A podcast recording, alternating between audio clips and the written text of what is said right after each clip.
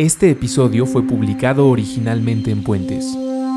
Escucha los episodios más recientes y ayúdanos a seguir elevando el debate en patreon.com diagonal antifaz.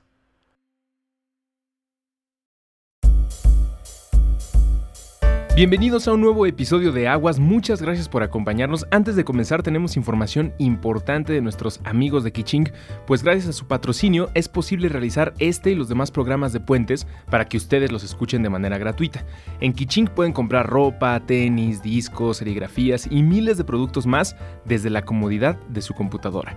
Visiten kiching.com diagonal top K, eso es kiching las dos con K, .com diagonal T-O-P-K, top K para que conozcan algunos de los productos más vendidos y las tiendas más populares durante 2015. Gracias por ayudar a mantener un buen contenido a través de un buen patrocinio. ¡Aguas! Recuperando nuestra relación sagrada con el H2O. Con Andrés Vargas Russo y Elías Catán.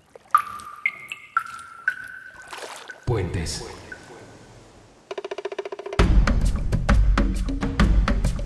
Los saludo hasta donde sea y cuando sea que se encuentren. Bienvenidos a este programa que se llama ¡Aguas!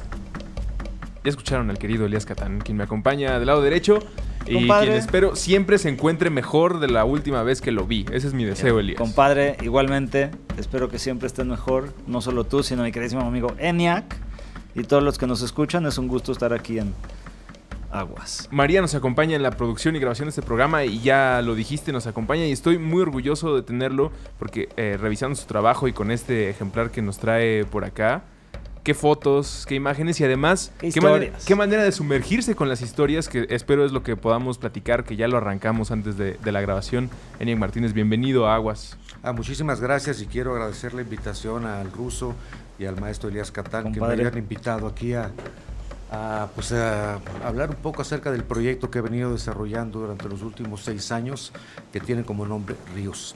Que para quien conozca tu trabajo, eh, ahora este trabajo de Ríos leían en, en una página, de alguna manera incluye tu trabajo y tu manera de acercarte a lo que retratas en algo que pues, nosotros platicamos cada semana a semana, que son los ríos y nuestra relación con ellos. ¿Cuánto tiempo dirías que llevas trabajando en Ríos? Pues mira, el- realmente empecé a fotografiar hace seis años gracias a una beca de esas del Sistema Nacional de Creadores que pues que sí ayudan para poder producir trabajo de esta naturaleza. Empecé un poco en ceros, me interesaba mucho la cuestión del agua, porque creo que el agua cada vez está más en peligro, cada vez los ríos están más en peligro y ya sí, ya está, de un, algún día lo dije, ¿no? ya no sé por qué si hay un temblor y luego en un plan DN3, por qué un río que está causando muertes como el Salto Jalisco no tiene un tratamiento similar. O sea, Sí, debería es, un desastre natural de, de- de peor magnitud. de, de- de mucho, Mucho peor, peor, porque además eh, es curioso cómo, o sea, ese es un problema, vamos a hablar ahorita nomás a puntualizarlo en el Salto Jalisco, pero es un problema que viene desde los 50, de los 60, cuando entrevistas a la gente, porque a mí me gusta mucho platicar con la gente a la par que voy fotografiando, porque llegas y el lugar realmente es un ecocidio brutal.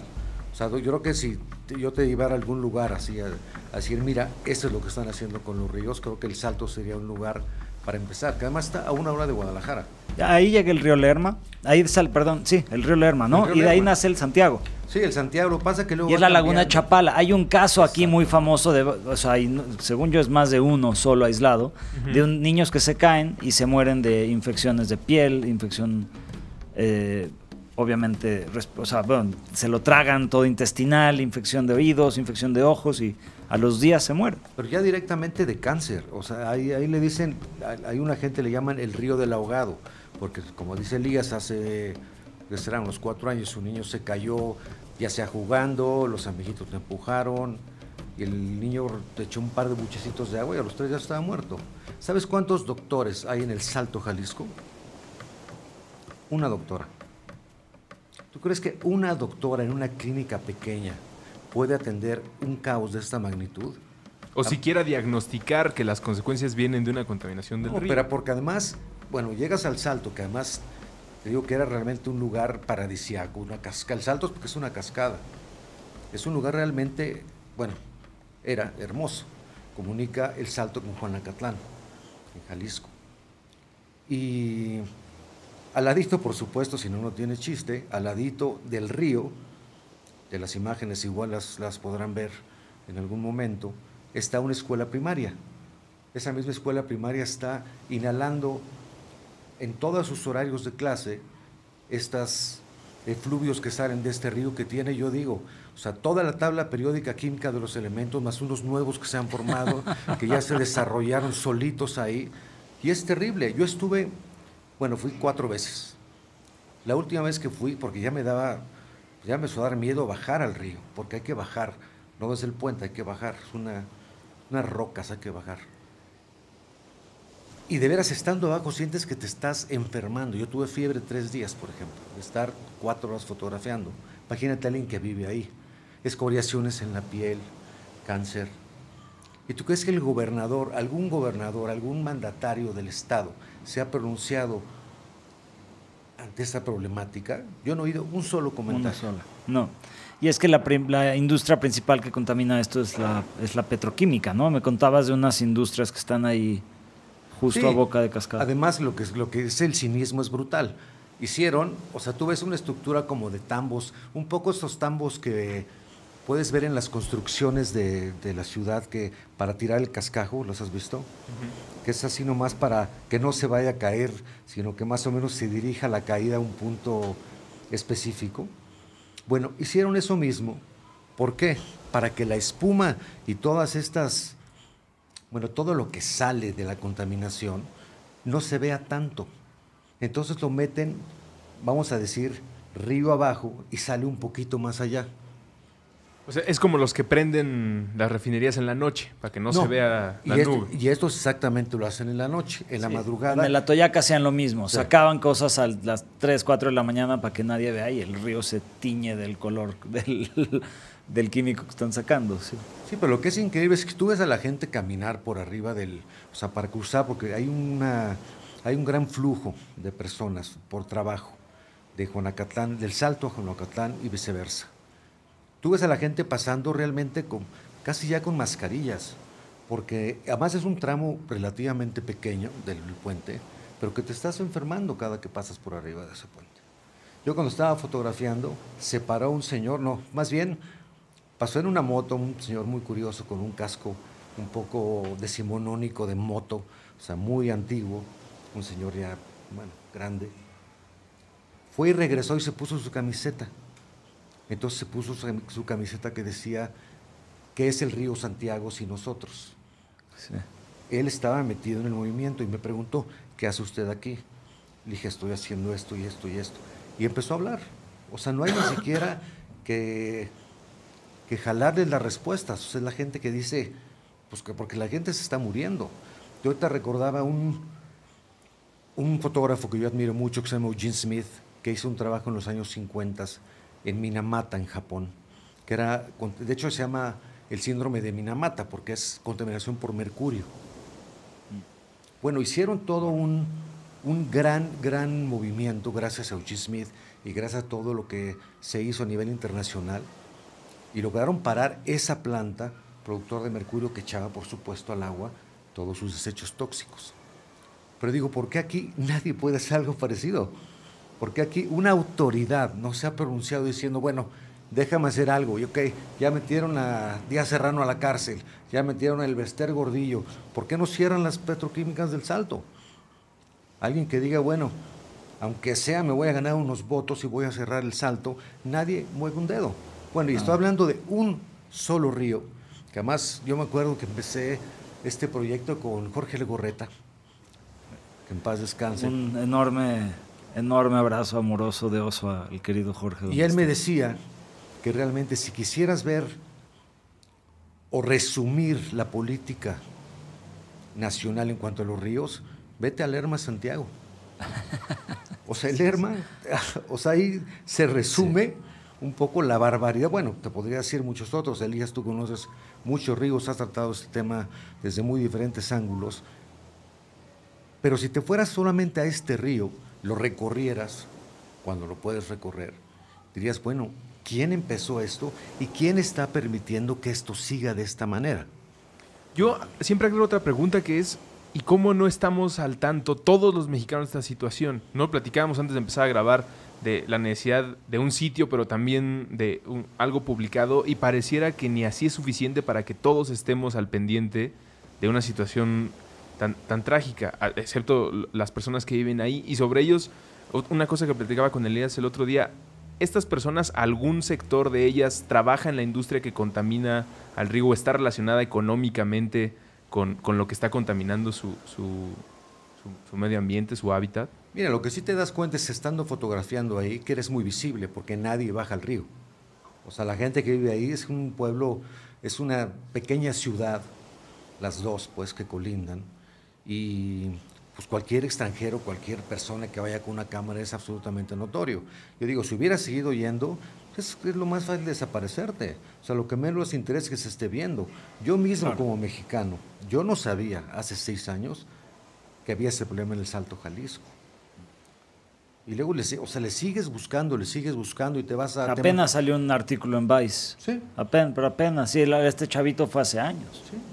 Pero entonces, No, está muy suprimido el tema y, tengo conocimiento de causa de primera persona de amigos en Oaxaca que han estado investigando el tema y, de, plantas de tratamiento que no funcionan. O, es que est- esto está muy relacionado a una industria, ¿no? a una industria devastadora, a una industria que está completamente subsidiada, este, por una industria que francamente ya está agarrándose de las uñas, ¿no? con las uñas de las últimas este, partecitas que se puede. O sea, se necesita empezar a transformar todo este tema petroquímico de una manera importante. Y lo, interesante es que ya están las tecnologías y estas tecnologías pueden, aparte, promover desarrollo ante la gente. Pero sí, no, no hay ni los índices de, de medición dentro de hospitales o centros de salud o secretarías de salud sobre los problemas de... Nos, o sea, porque, como dijiste, Salto Jalisco es uno, ¿no? no, es uno. Valsequillo, la presa Valsequillo es otra, no, está, no, no, no, no tiene el nivel de contaminación, pero yo tampoco me echaría un clavado en Valsequillo, pero de ninguna manera, ¿no? Yo bromeo entre broma y broma, pero lo digo muy en serio, si yo viviera en Puebla estaría en revolución plena. O sea, la calidad de agua en Puebla es discutiblemente una de las peores del país, porque todo el río Atoyac contamina el acuífero de donde está tomando agua todo Puebla. Y eso va al Valsequillo, y Valsequillo luego lo bombean a Tecamachalco, similar a nosotros que bombeamos al Valle del Mezquital para cultivar cosas. Entonces, o sea, aquí sí realmente es como que todo un colapso sistémico de la gente de campo, a cómo se cultiva el campo, a cómo se manejan los drenajes, a la construcción de infraestructura obsoleta como Atotonilco que lleva años retrasado su, su- su apertura y no, o sea, ya ni siquiera a ver en qué va el presupuesto de Atotonilco. Yo me quedé en 50 mil millones de pesos hace años. Entonces, o sea, acá estamos mezclados con lo que yo sí llamaría la mafia más corrupta del país, Sin la duda. infraestructura. Sin duda. La de la infraestructura de autopistas y plantas de tratamiento obsoletas, que el 77% de las plantas de tratamiento del país están apagadas. Mira, ot- otro caso, bueno, es que podemos seguir hablando, ahora sí que horas de los casos de los ríos, y desgraciadamente mal. Y todo es un poco, como decías tú, Elías, la misma enfermedad, y que acaba de ver con una cuestión de corrupción, y una cuestión de poder, y una cuestión de realmente no importarte de dónde vienes y hacia dónde vas. Estuve en el cañón del sumidero el año pasado, que era, vaya, un cañón realmente no, bueno, primoroso. espectacular. Wow. Espectacular. Sí, sí, sí, sí. Bueno, llegas, iba con los de protección civil. Bueno, vamos en la lanchita ahí. Y hay un lugar como a quizá hora y media de que sales del embarcadero que está en Chapa de Corzo, que le llaman el tapón. Pero fíjate curiosamente cómo se está nombrando, o sea, cómo el léxico está cambiando debido a la contaminación. O sea, el tapón no se llama porque sea un tapón natural. O sea, O sea, está tapado de basura. no, está tapado de basura. Entonces está cambiando el léxico de lo como te referías a un río debido a los índices de contaminación. ¿Por qué se llama el tapón? Es un lugar, ah, es que es- esta historia es interesante. Es un lugar donde toda la basura que tiran desde Tuxtla, Chapa de Corzo, toda esta, por alguna razón, por supuesto, la gran cantidad de PET. Va a dar ahí y ahí se hace, Refrescos. se hace, sí, refresquitos. Se hace como un pequeño remolino y hay épocas del año que las lanchas no pueden cruzar por la cantidad de PET que hay. ¿Y sabes cuántas lanchas había? Bueno, Yo respeto a estos hombres que trabajan ahí seguramente por tres pesos. Dos lanchitas de estas balleneras que conocemos con las que te das tu rol ahí en todos lados cuando vas a una lagunita, recogiendo con su manita las botellas que están en el río. Eso lo hacen todos los días y todos los días llenan dos o tres lanchitas de PET. Hay un lugar más adelantito que le decían el árbol de Navidad, que es una cascada brutal. Hermoso, lo recuerdo. Con Bueno, musgo que forma como un arbolito de es- un pino hermoso. ¿Sabes sí, que ya no tiene agua? Ya no escurre. Ya no escurre. No me digas. Te lo juro. Entonces, hay un grupo de italianos que son rapeleros, o sea, no solo rapeleros, sino son especialistas en este tipo de, de incursión porque es complicado bajar. Es un kilómetro de Sí, alto, ¿no? es un sé si no kilómetro es- de alto. Entonces, hay que saber hacerlo. Que están tratando de ver qué es lo que está pasando, porque el árbol de Navidad, que era realmente una belleza espectacular, no está escurriendo agua. Existe la Los apatía. acuíferos depletados es la primera. Sí, exactamente. Ya, ya nos platicabas de un, un hombre que pues, traía puesta la playera, no sé si literalmente, que estaba platicando contigo en el caso de, de- de Jalisco y de estos hombres que con sus propias manos están sacando el PET. Pero existe la apatía en estas zonas. ¿Te tocó platicar o conocer el caso de alguna persona alrededor de este problema que estuviera comportándose como si fuera algo ajeno a ellos, como nosotros aquí cuando se inunda una avenida? ¿Sabes, ¿Sabes cuál es mi, mi impresión después de seis años de trabajo? Sí. La gente no sabe qué hacer ni a dónde dirigirse. A mí es lo que me pareció. Hay unas iniciativas muy pequeñas. Este, porque la primera vez que fui al Salto, que fue hace seis años, había una tabla periódica de dos elementos que estaba pegada y te decía, como te lo repito, como todos los que estaban ahí, Todo esto está allá adentro. todo eso está allá adentro. ¿no? Mezclados, reproduciéndose, transmutaciones Todos. genéticas. El Pero- monstruo de Loch Ness. Pero ves a la gente, la gente se pone un tapabocas, un este rebozo en la cabeza y un poco cruzan. Es un poco esta cosa que desgraciadamente Te acostumbras, ¿o qué te es? acostumbras. Y tiene una esta cosa el mexicano de que, bueno, pues ahí, ahí, ahí vamos, ¿no? Pues este, yo paso mis de estos, me tapo, ah, pues ya se murió otro niño, ya le dio cáncer al otro. Y tú ves las escoriaciones en la piel de la gente que está viviendo ahí. Por ese, ese, ese, tío, es un solo caso de todos los ríos que hay en toda la República. Yo digo una cosa, si los ríos, o sea, una ciudad, un país bendecido con esta cantidad de ríos, De naturaleza, de diversidad, De diversidad, cultura. es tratada de esa manera. Matémosla toda. o sea, es, es de Del veras- lenguaje al, es brutal. al agua. al origen de todo. Los ríos, donde se sientan las ciudades, donde te pones a explorar, ahí es donde, donde empezamos, es nuestra relación. Y antes de hacer la primera pausa y para regresar con algo un poco más positivo, en este libro y sitio que ustedes pueden visitar, Eniac Martínez, eh, eniacmartinez-ríos.com, también viene la parte de lo que podría ser un río saludable, porque también veo imágenes de gente sonriendo y disfrutando alrededor del agua y que pues sirve de soporte para saber si no es que no, si no es que todo está perdido todavía, que se pudiera recuperar y pudiéramos tener una buena relación con eso. Vamos a hacer la primera pausa en ¡Aguas! ¡Aguas! Y regresamos, estamos platicando de ríos.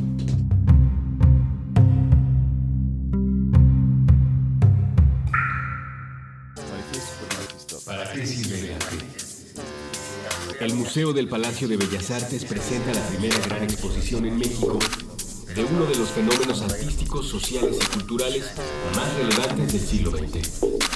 Vanguardia rusa, el vértigo del futuro. El vértigo del futuro. Pintura, escultura, fotografía, cine, diseño, arquitectura, literatura, música. Del 22 de octubre de 2015 al 31 de enero de 2016. Acompaña tu visita escuchando las intervenciones de Puentes en Spotify para Vanguardia Rusa.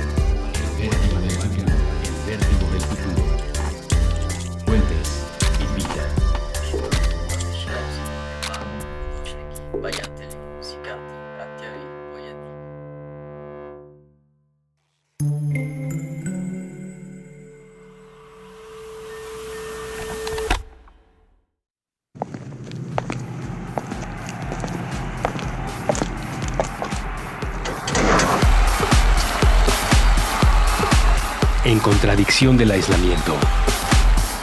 Puentes. Aquí cabe todo el cine. Cine Garage. Cine Garage. Con Eric Estrada. Con Eric Estrada. 7 de la tarde, de lunes a viernes. Puentes. Puentes.me.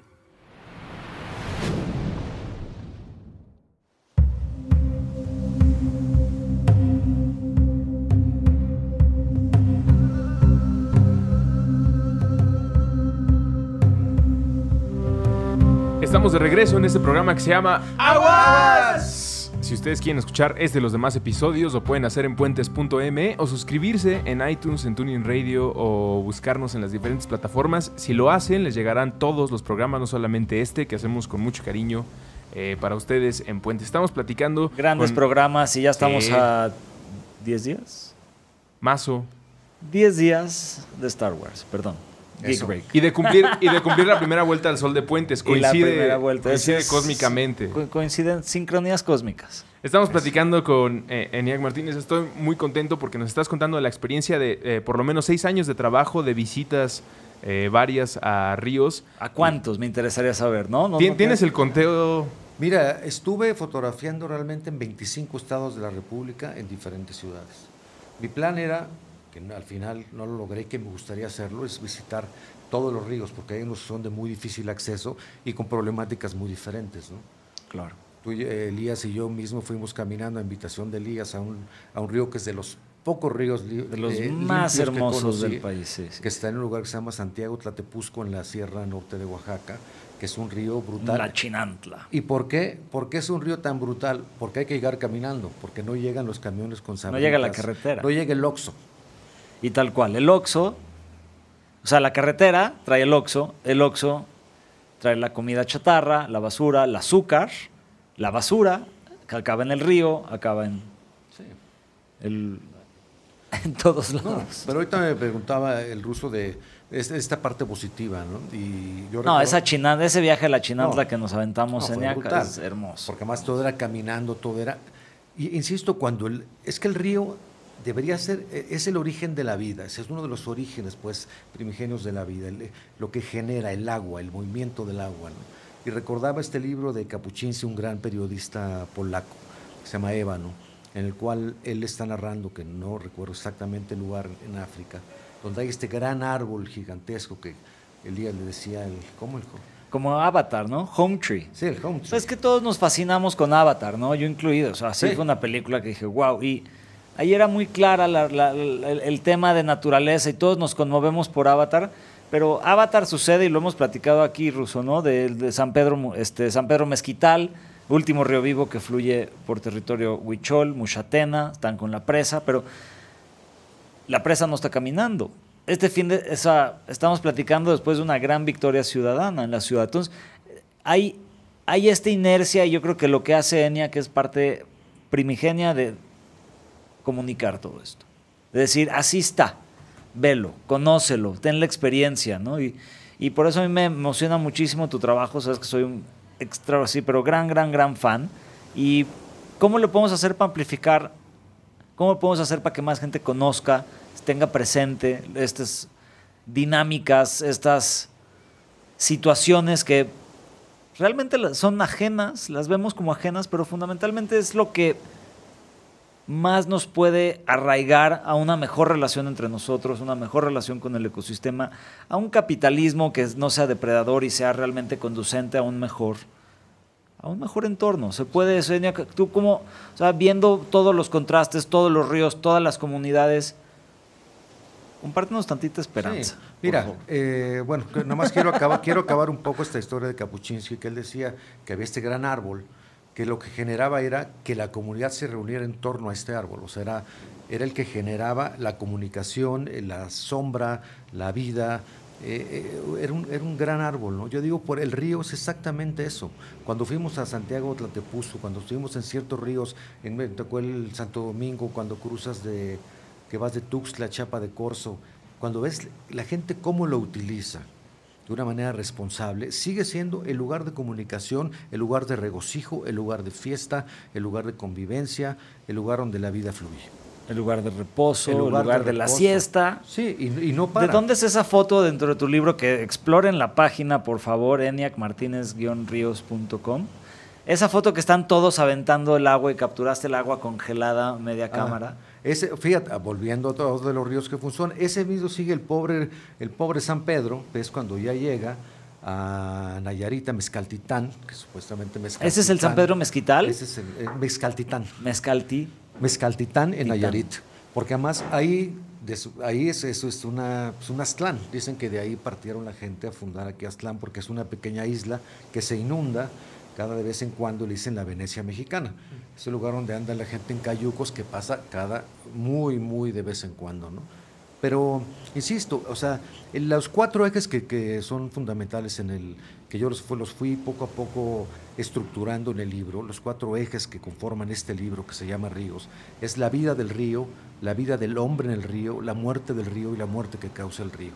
Para mí es una cuestión de vida y de muerte del río, porque además, o sea, suena, suena un poco como apocalíptico, pero es cierto, o sea, si no seguimos haciendo algo de esto, la parte de vida se va a ir, va a ir dejando a que pase esta parte de muerte y en la cual estamos todos involucrados, ¿no? O sea, yo sigo siendo una gente esperanzosa en la cual cree que esto, hay mucha gente que está ya metida en, en vamos a hacer algo, pero sinceramente hay que, hay que contaminar de la mejor manera posible a toda la gente que está involucrada, que esté viviendo cerca de un río, con esta misma idea de que hay que salvar a los ríos, de que hay que salvarlos, pero es una cosa que yo ya lo veo como urgente, pues.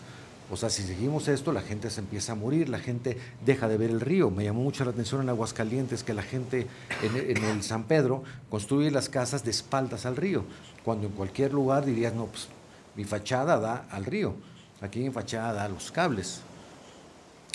Yo sí creo, bueno, volviendo a hablar del, del- del tema, este, bueno, el libro está a punto de producirse en un tiraje que la gente lo pueda ver, ya está la página web. Se va a presentar en el centro de la imagen, que está en la Plaza de la Ciudadela, en la Ciudad de México, el 10 de marzo del 2016. A todos, bueno, ya los iremos recordando para que nos acompañen, por favor, y que pues que den, que den sus opiniones en la página acerca de qué les parece, qué opinión tienen acerca de este proyecto, porque yo todos los proyectos que he visto yo de Ríos eran, o el libro que hace el, el secretario de Turismo de Veracruz, que es Lo poco que queda medio bonito, ¿no? Una cosa de playita, una cosa de, de arbolito, una cosa, pero no con la realidad de lo que está sucediendo. Hay gente que no le va a gustar este libro, por supuesto. Pero bueno, ¿a Sí, es una realidad muy cruda, pero también muestra mucha realidad muy hermosa y como esos recordatorios, ¿no? Es la, la- la foto con la que abres de la, de la chava con el mural detrás. Este es en Chapa de Corzo. Eso es una de las, o sea, es una de las así, imágenes, es decir, ese es, es lo que hay que recordar. Y es una experiencia que, que tenemos que eh, recordar, lo estábamos platicando antes de empezar a grabar, de la necesidad de tener el libro, no solamente la página. Una no, no cierra la experiencia de la otra. Eh, ¿Por qué es importante que se sigan publicando estos libros? A- ampliemos más de eso para que todos los que de por sí ya coleccionamos esta clase de ejemplares podamos, como estabas diciendo, contaminar a los demás y que sepan que tener esto, pues no solamente financia un buen trabajo Más y un bien, lente que yo está diría capturando. contagiar en un buen sentido. Contagiar, Contaminar ya no contagiar. me gusta esa palabra. Pero mira, ¿por qué, te, ¿por qué decía yo de lo que es importante de- imprimir un libro? Sigo siendo un creyente de, lo- de los libros, sigo siendo... eh, creo que el- el- la posibilidad que te da el Internet y las páginas web de comunicarte con mucha gente, no solamente en tu país, es muy amplia. Pero creo que a veces la manera en que se lee, o sea, hay que concentrarte muchísimo con la cantidad de información que hay para tú tener la información que tú requieres y realmente concentrarte a verlo de principio a fin, como puedes leer un libro. Porque si tú lees un libro de literatura de principio a fin, ¿por qué no ves una página web acostumbrarse a verla de esa misma manera? Pero entonces ya te metes al Facebook, ya te metes al Twitter ya, y la concentración cambia. Yo creo que en un libro, si tú quieres ver un libro y el tema te interesa, yo creo que ese mismo libro que tienes en las manos, lo, vas a leer como se debe de leer un libro y vas a leer el texto y vas a ver las imágenes y vas a ver la secuencia que está propuesta por el autor y vas a tener una, una, una experiencia sensorial con el objeto que tienes en las manos que te lo da de una manera que no te la puede dar la página web. Yo también soy consumidor de páginas web de cosas, proyectos que me interesan, que no tengo acceso a estos libros, si acaso están publicados, pero creo que son, llegas a públicos diferentes yo creo que lo que hay que apostarle a esto es que la mayor cantidad de gente lo vea, no, no, no, no para que vean el trabajo de ENIAC Martínez, para que vean el trabajo y la situación actual de los ríos. Yo soy un fotógrafo que cree que el tema debe estar arriba del fotógrafo, como en este caso. Y que además está muy bien explicado, si lo vemos como la experiencia que nos estás trayendo aquí con este, eh, este ejemplar, que esperemos se logre pronto. Para la gente que visite la página, decías que eh, te interesaba eh, los comentarios, que te dejaran retroalimentación. Supongo que muchas personas durante tu recorrido de seis años se acercaron contigo, eh, no solamente en el esfuerzo editorial, sino también en el apoyo para que la gente voltee a ver a estos activistas que están peleando por los ríos. Mire, yo creo que con la sociedad que tenemos de políticos, que es muy corrupta, estas redes que se empiezan a armar entre gente que está interesada en un proyecto, como lo que pasó con el corredor Chapultepec, por ejemplo, que te vas pasando la voz, pasando la voz, pasando la voz. Yo así conocí a Elías, lo conocí porque en Puebla había conocido una persona que conocía a Elías, por Elías conocía a Delfín, con Delfín conocía a Bernardo Greenham. Entonces se hace una red de gente que te das cuenta que hay gente trabajando en un sentido muy parecido al que tú estás trabajando. Entonces yo creo que esos comentarios y esta gente que diga, bueno, yo conozco, yo he visto, este, yo soy de aquí, Te aquí invito, pasa hagamos. esto, exactamente, hagamos. eh, pues desayunemos. Todo Exacto. puede empezar por echemos un desayuno, ¿no? Así empezamos nosotros y ahorita estamos colaborando en un proyecto. Que además se tiene que llegar, creo, una de las mejores formas es a partir de esto. No, no- no estoy hablando del ¿Arte? lenguaje exactamente, del arte, de algo que sensibilice a las personas y que no necesariamente sea un reporte de alguna Secretaría del Medio Ambiente o incluso del activismo, no que esté mal, sino que a veces entre los números y las gráficas, las infografías que ahora eh, pues parece apaña del Internet, se pierde el que veas una foto y que en esta experiencia de ir recorriendo las páginas entiendas el problema, ¿se, se vale decir con otra dimensión o con la dimensión justa? O, o- o como si tu- con tu propia experiencia, ¿no? Si en el reporte diciéndote cómo está aquí. Porque yo le digo a Enia que debe de haber como otra versión del libro donde le piques a la foto y, y Eniac te explique la historia de cada foto, porque cada foto tiene todo un universo alrededor, toda una experiencia de cómo se llegó, de cómo vive la gente, de cómo está el río. Y la esencia de la foto lo destila. Tienes que desarrollar también tú esa como sensibilidad y empatía para poder percibir qué es lo que está sucediendo en esa foto. Pero mi lado geeky científico, todavía quiero que me esté hablando de Sí. Nia, que en el oído explicándome. Es que cuando fui ahí pasó esto y pasó el otro. Claro. Fíjate, cu- cuando yo empecé el proyecto hace seis años, lo primero que me acerqué, porque a mí me gusta, o sea, cuando hice el libro pasado, El Camino Real Tierra Adentro, me, di cuenta que Lina estaba trabajando ese proyecto, entonces fui con la gente de Lina y en efecto tiene un grupo de investigadores en la República que estaban trabajando ese proyecto. Entonces dije, aquí debe haber algo similar, entonces me acerqué a Conagua, entonces fui, entonces me dieron una cita, entonces fui a verlos, unos están, bueno, fui a verlos, estaban en una, todos eran doctores, por cierto, de, en alguna cosa extraña, estábamos ahí sentados, les llevé mi libro y les dije, bueno, yo quiero hacer un proyecto sobre ríos, pero entonces a mí lo que me gustaría es acompañarlos cuando ustedes hagan sus visitas, bajen al río, cuando ustedes estén siendo parte de este- pues de toda esta problemática. Y me dijo, el mero director me dijo, nosotros no vamos a los ríos. Entonces dije, ahí empieza el problema. O sea, empieza el problema cuando tú me regalaron unos libros que eran absolutamente inteligibles para cualquier persona con puras cifras y cosas que no te dicen nada ni a ti, ni a ti, ni a mí. Hay que ser Uno de esos cinco, director. uno de esos cinco para que tú entiendas, además, ¿para qué lo hacen? Eso como este tipo de tesis que dices, esto no me está diciendo nada, esto no me está diciendo qué es el Salto Jalisco, no me está diciendo el cañón del sumidero, no me está diciendo la problemática del río Yaqui en Sonora, no me está diciendo de la presa que construyó Padres para quitarse el agua, que ahorita ya está en problemas el amigo, no me está diciendo de nada de esto.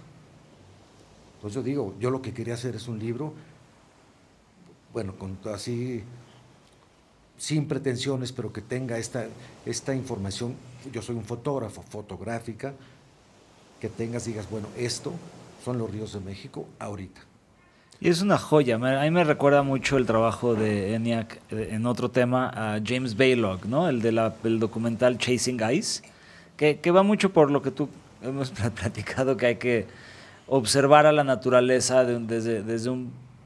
volverla Yo creo nuestro que- centro de entretenimiento. ¿Cómo lo dirías, Russo? Yo creo que lo podemos pichar después del corte y hasta nos puede dar algunas ideas, porque también quiero hacer, eh, un énfasis en las personas que en este momento, fotógrafos eh, jóvenes, fotógrafas jóvenes que quieran hacerlo, pues hay un riesgo porque hay una denuncia dentro de todo esto, ¿no? También hay, mucha belleza y la convivencia de las personas, pero pues, hay temas límites que supongo no solamente porque estos doctores con los que eh, te juntaste no van ahí, sino también pues porque debe haber gente que no quiera que se sepan ciertas fotografías, ciertas imágenes. De eso vamos a hablar en el último bloque de este programa. Ah, esta vez lo vamos a decir calmado, que se llama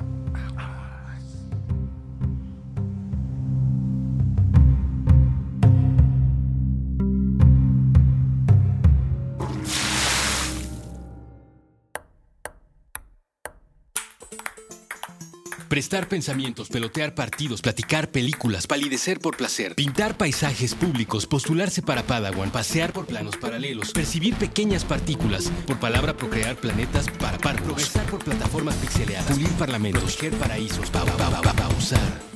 Puentes propone probar, preguntar, permitir, participar, persistir, pajarear, practicar, permanecer, palpitar, perseguir, parar prejuicios, permutar. Permea paz. Proyecta puentes.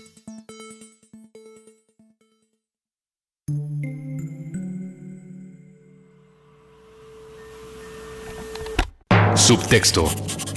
El arte de leer entre líneas. Con Magali Urquieta. Nuevo episodio todos los miércoles a la una de la tarde. Puentes.me. Esto es para ustedes que alguna vez se han teñido el pelo de azul, naranja o rosa. Para ustedes que coleccionan ustedes que leen, para ustedes que se atrevieron a utilizar un tipo de prenda que nunca antes se habían puesto y así descubrieron que les iba bien. Para ustedes que visitaron la nevería y pidieron, aunque fuera una sola vez, sabores distintos a chocolate y vainilla. Para ustedes que cada noche de brujas se atreven a ser otros mediante el ilusionismo de la tela y la máscara. Se, atreven.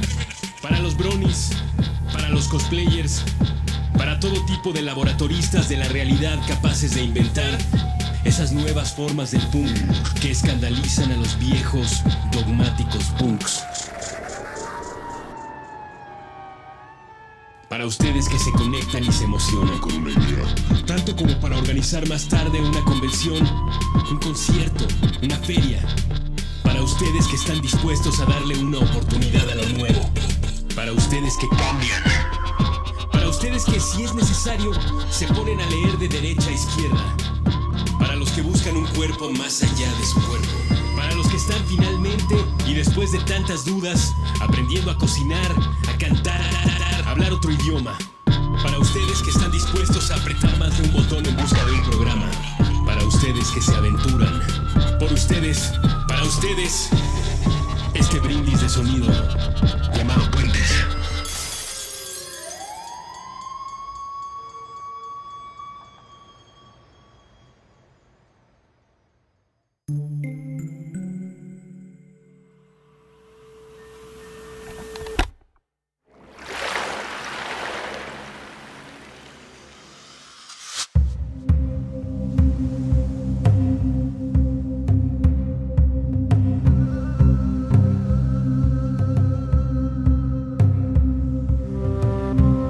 Estamos de regreso en este último bloque del programa llamado Aguas, Aguas.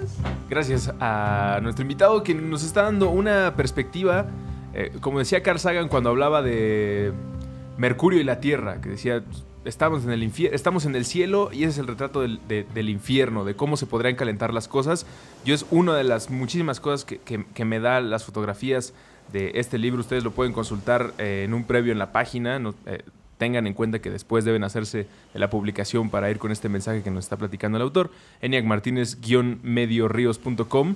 Y antes del corte estábamos llegando a un punto que era el de los riesgos. Las personas que se avientan a hacer un trabajo de, este tiempo, con este nivel de problemas que seguramente en, algunos lo viste más que en otros, en algunos viste más enfermedad, más riesgo o más eh, lo que sea que lo esté contaminando. ¿Cuáles dirías que tú que son los principales topes para alguien que quiera hacer un trabajo de, este tamaño, ¿con cuáles te encontraste y qué le adviertes a quien eh, quiera agarrar su cámara y hacer esta clase de recorrido. Mira, si tú, ahora sí que el- los ambientalistas y los periodistas yo creo que tienen mucho que ver en cuanto cuántos han matado últimamente Sí, está cañón. por estar investigando, es una brutalidad. Sea, en el estado de Veracruz, en, los, en todos los estados han matado ambientalistas por defender un pedazo de tierra, un pedazo de río, un gran trozo de, de- de bosque. Los han matado porque no les conviene que estén ahí. Y no solamente es una cuestión que pasa en México, en Brasil, cuánto ha pasado la deforestación en el Amazonas. Es una cosa que, que, que, pues eso por supuesto que va a ser un, un desastre. ¿no? Yo ahora recordaba el caso del río Yaqui en Sonora, que el río Yaqui... O sea, hubo, había tres este, yaquis presos, Mario Luna entre ellos, que era, estaban presos por estar defendiendo el río Yaqui. El, río Yaqui ya no cruza el agua, es un río enorme, enorme que tenía un canal precioso, grande, que lo han, lo han, este, lo han ido achicando a tal punto que lo cortaron el agua, ¿no? A través de presas, a través de malos manejos del agua, de una distribución del agua absolutamente dirigida a favorecer a las agroindustrias de las refresqueras de la zona, dejando sin agua a toda una comunidad. Entonces, si a nadie le interesa, o sea, de estos, es que es lo malo, por eso a mí la, la cuestión de, de- de tejer unas redes en cual gente que tenga eh, una conciencia, porque además es, pues, es un poco lo que pasa en el terremoto del 85, cuando la Madrid dijo que no necesitábamos ayuda de nadie y la ciudad estaba, bueno, no, no se estaba cayendo, se cayó completa. Entonces, ¿quién es el que salvó? Una vez más la sociedad civil organizada y organizándose de un, dos, tres. Entonces yo creo que este tipo de, yo no creo realmente que en los políticos vaya a surgir una iniciativa en los estados de la República ni en el Distrito Federal, una iniciativa que diga, a ver, vamos, vamos a arreglar esto, vamos, vamos a, a ver, espérense, ¿cómo se empieza a arreglar esto? Yo de repente veo iniciativas en otros países, no sé si en China fue donde están empezando a, a sanear estos ríos, están empezando a darles otra, con, con todo el, conocimiento que hay ahora de cómo se puede esto realmente ir mejorando. Pero aquí yo no veo que hay un solo río que lo hayan querido mejorar. Todo el mundo lo que lo está haciendo, las iniciativas son iniciativas personales que van de uno a uno, de boca en boca, pasándose. Y vamos a la Toyac, y vamos a, vamos aquí, y vamos allá. Y eso, aunque es muy desgastante, yo no veo otra manera porque no veo que los políticos se convenzan y que tengan una cuestión. Porque un, sanear un río no se ve. Pero si yo construyo un puente, me gano una lana, además de todo. Y, y cuando saneo el río, pues como no me la gano. Y si es posible sanear el río, Elías. El otro día eh, platicando, no me acuerdo si con micrófonos o no, de cuánto tiempo en la vida del río lleva estando entubado o lleva estando contaminado y cuánto tiempo lleva sin estarlo. Y, y esa perspectiva puede ayudar a las personas que piensen, ya está muy contaminado, ya no hay nada que hacerle. No, ya hay un punto muy importante en, el tema de contaminación de ríos, es que se contaminan con recursos, se contaminan con materia prima, que deberían de estar reciclando y reutilizando las diferentes industrias dentro, de sus propios procesos. Hablando de, de Nimes, el tinte, hablando de cervezas, es la levadura, ciertos como líquidos del agua, estarla recirculando. O sea, hay, esto es aparte yo creo que una extraordinaria oportunidad para desarrollar estas, bueno, ni siquiera desarrollar, ya están desarrolladas, sino desarrollar las carreras para poder estar aplicando estas tecnologías en las diferentes industrias, a todo nivel.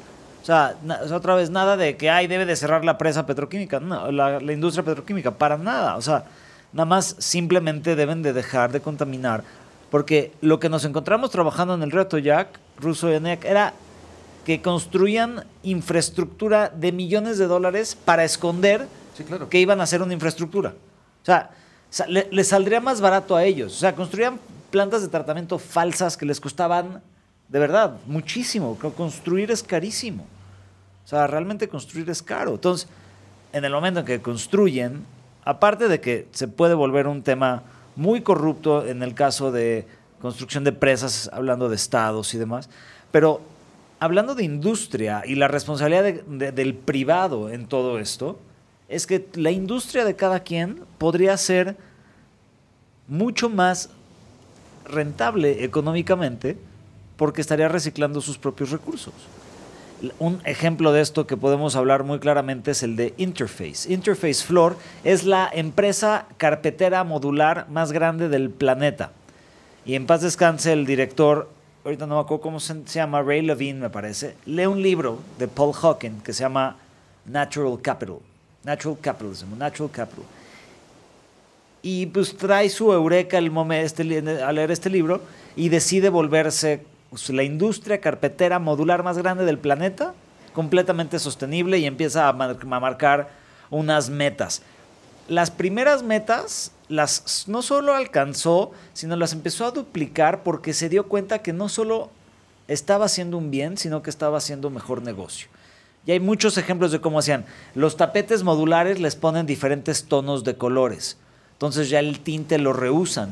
Entonces ya todo se recicla. Entonces tú si se te mancha una alfombra, pum, la cambias y no brinca dentro de todo tu este cúmulo de alfombra modular. O sea, e, eso es la oportunidad de un desarrollo de una industria de diseño, de una industria este, claramente tecnológica, técnica, más del aspecto ingenieros químicos, de tratamiento de agua. Es la oportunidad de una industria de parques, porque estos se pueden volver humedales, como hemos estado hablando muchas veces dentro de otros aspectos del programa. O sea, siempre hay una fuerza que reconcilia y aquí es la, oportunidad de realmente empezar a desarrollar tecnologías que empiecen a, pues, ¿cómo lo diríamos? Como vincular o, jugar un punto medio para que podamos seguir desarrollando industria. Porque aquí otra vez, no es que la industria sea completamente mala, simplemente el cómo está operando dentro de, de un ambiente completamente corrupto es toda una oportunidad o toda una oportunidad de cambio que es en nuestras generaciones estarlo logrando, ¿no? Si hay solución, si hay un problema, el problema está retratado y está retratado en estas eh, imágenes eh, muy bellas.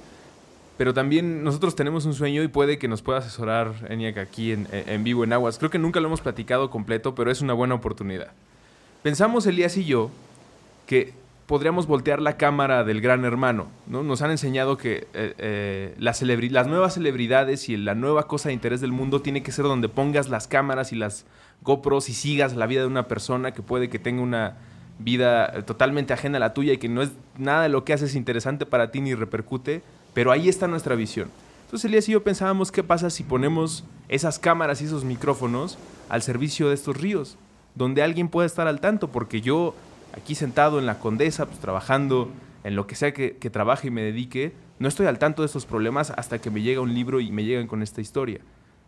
¿Crees que sería posible poner este formato de eh, televisión de realidad al servicio de la naturaleza, es decir, poner eh, las cámaras y los retratos en lugares fijos, tú que has recorrido los ríos, donde podamos estar al pendiente todos de, oye, me metí ayer al canal de YouTube del, del Muchatena, ya me di cuenta que están construyendo algo. algo así es eh, pensable siquiera. Mira, este libro, este, yo como te repetía, soy fotógrafo. O sea, si acaso tú lees una cuestión, yo no quiero que sea así, o sea, que tenga esta mera lectura en que se agote y que sea la denuncia. O sea, yo quiero que a través de fotografías tú, y ni siquiera diría sacaras una conclusión, o sea, tú que un libro de fotografías sobre un tema determinado y que tú te sensibilizaras al respecto de ese tema y que tú sacaras tus propias conclusiones y dijeras, bueno, ¿qué está pasando? Porque yo tampoco creo, o sea, yo no soy Fui periodista un tiempo, pero no, no, o sea, utilizo herramientas del fotoperiodismo, pero no soy un fotoperiodismo ahora, lo fui.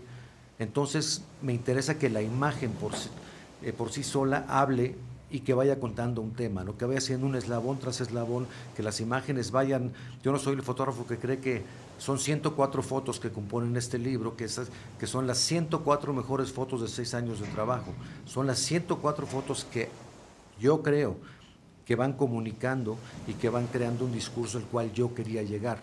Igual si este libro lo editara dentro de cinco años, igual lo editaré de una manera diferente, puede ser, pero, pero no me gusta como plantear de entrada, este, o sea, darte como las soluciones a un problema determinado, porque yo no las tengo. O sea, es un libro de fotografía. Es que hay que entender el problema primero. Y, y eso es ahorita donde estamos. La mayoría no, no, no, no, existe este tema presente en ningún nivel de su pero mientras más lecturas tenga esto, el, el, punto de vista fotográfico, y tú le puedas sacar la mayor cantidad de, información al nivel que tú tengas a las imágenes que estoy mostrando en este libro Ríos, yo creo que, o sea, más, yo me sentiría en ese sentido satisfecho de haber creado un, un trabajo, un proyecto en el cual tiene una cabida dentro de un dentro de un público determinado, dentro de la gente. O sea, que, que digas, bueno, pues este cuate se fue a meter seis años a quién sabe dónde hacer este, esta cuestión de los ríos. Vamos a ver qué quiere decir él, qué quiere decir el texto, a dónde lo lleva, a dónde nos va a llevar esto. Porque además, esto no es un capítulo que se termina, ni para mí, ni para el público, ni para nadie de, de- de este país. O sea, Ni para ningún habitante de la No. presa contaminada. Nada, entonces es un, es un tema que comienza, porque es curioso que comienza, aunque, aunque hay muchas iniciativas en torno a, trabajar en, este, en- esta limpieza, trabajar en- en educar a la gente a que no contamine, pero yo creo que es un tema que empieza, yo creo que es un punto de partida, no solamente este libro, este libro y muchas iniciativas que tiene mucha gente en particular con moverse en torno a la cuestión del agua en este país, que es grave. Esperemos que si en algún momento en nuestros ciclos al sol vuelves a hacer una edición de este libro una actualización 10, 15 años, tenga un mejor aspecto todo lo que has retratado. Si, si se pudiera volver a repetir ese viaje de 6 años, que te pudieras encontrar con que se solucionó alguno de los problemas, pero creo que va a partir más de, de la atención que le pongamos todos nosotros a estos problemas, más de la situación que ya está sufriendo todos los que están afectados por los ríos contaminados. Sin duda, es- eso es una muy bonita oración. Yo diría que mandemos para sacar una edición 2 de Ríos en 15 años y, y sea Ríos Regenerados, mexicanos. Pero quise, no, ya estoy muy grandecito, ya no voy a poder bajar al Bueno, salto. 10, 10, 10, 10, 10. No, ya con los drones y seguramente va a haber un robot ahí que vas a volar tu dron, tu Yo desde mi piloteándolo. Muchísimas gracias por visitarnos en Aguas. Esperamos que cuando ya esté listo el libro, pues nos vuelvas a, a visitar y platicar. eh, Seguro, ya pues, para la expo, ¿no? Sí, sí, no, sí, espera- por favor. esperamos la exposición. Bueno, está planeada hasta ahora que va a ser en el centro 10 de de imagen, marzo. que ahora está remodelado. Lo están, ya está, ya está a punto, pues, este, y que bueno, invitarlos a todos que ya les recordaremos cuando se acerque la fecha, que será el 10 de marzo del 2016, donde esperemos que ya esté el libro impreso y donde cada quien se puede llevar un libro y reflexione acerca del asunto. Desde varios, desde- insisto, desde varios ángulos, desde el punto de vista fotográfico y también desde el punto de vista temático y desde un proyecto determinado. Yo les agradezco mucho que me hayan invitado. Un A ti, gusto Ruso, tenerte, gracias, Elías, Eniac, por Gracias. venir. Eh, Eniac Martínez, guion medioríos.com. Ahí pueden checar las imágenes de lo que Ruso. estuvimos platicando. Elías, pásenla muy bien. Escuchen más puentes y nos escuchamos semana. todos los martes a las 9 de la noche en un programa que se llama Agua. Aguas.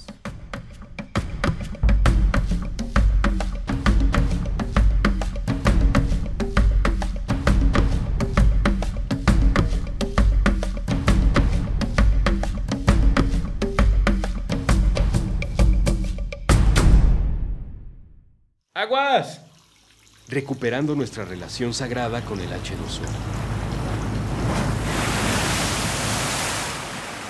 Con Andrés Vargas Russo y Elías Catán. Puentes.